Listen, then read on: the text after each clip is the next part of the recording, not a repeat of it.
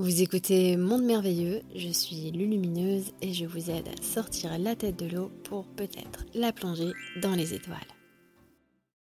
Je suis dans une phase de transition. Mon nouveau moi n'est pas encore présent en moi. Je me demande, est-il préférable que je décide qui je dois devenir ou de laisser mon âme faire le job car elle sait mieux que moi, que mon mental?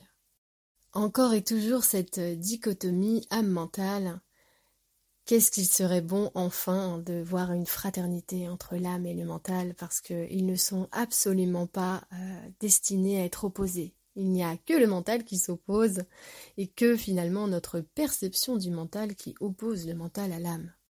Le mental est un exécuteur.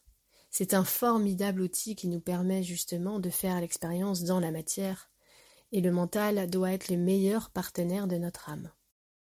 Quand euh, tu dis mon nouveau moi n'est pas encore présent en moi, je perçois ce que tu veux dire derrière cette phrase, et en même temps, euh, il faudrait voir que, si, si, ton vrai toi, c'est ce que tu appelles ton nouveau toi. Et quand tu dis il n'est pas encore vraiment présent en moi, bien si, il est tout à fait là depuis toujours, ça a toujours été que lui, mais il y a le personnage que tu t'es créé qui lui laisse pas forcément la place de s'exprimer et d'être toujours là. Et ce personnage, c'est justement celui qui a érigé le mental en grand maître. Et le mental, donc ce personnage-là, il va se dire, bon, euh, il y a deux choix. Est-ce que je dois devenir ce que je veux être ou est-ce que je laisse mon âme faire le job?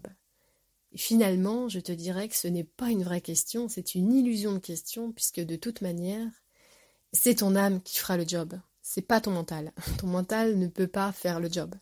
Lui, c'est un exécuteur. Tu es ce que tu penses.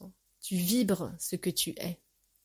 Si tu veux être ce que tu es vraiment, c'est à toi de faire la place dans cette nouvelle perception de ce que tu es. Tu as toujours été ce que tu es. Il n'y a que le personnage que tu t'es construit qui s'est prétendu être quelqu'un. C'est de ce côté-là qu'il faut regarder. Parce que nous sommes ce que nous sommes. Nous ne sommes rien de plus. Le reste, ce n'est que des constructions.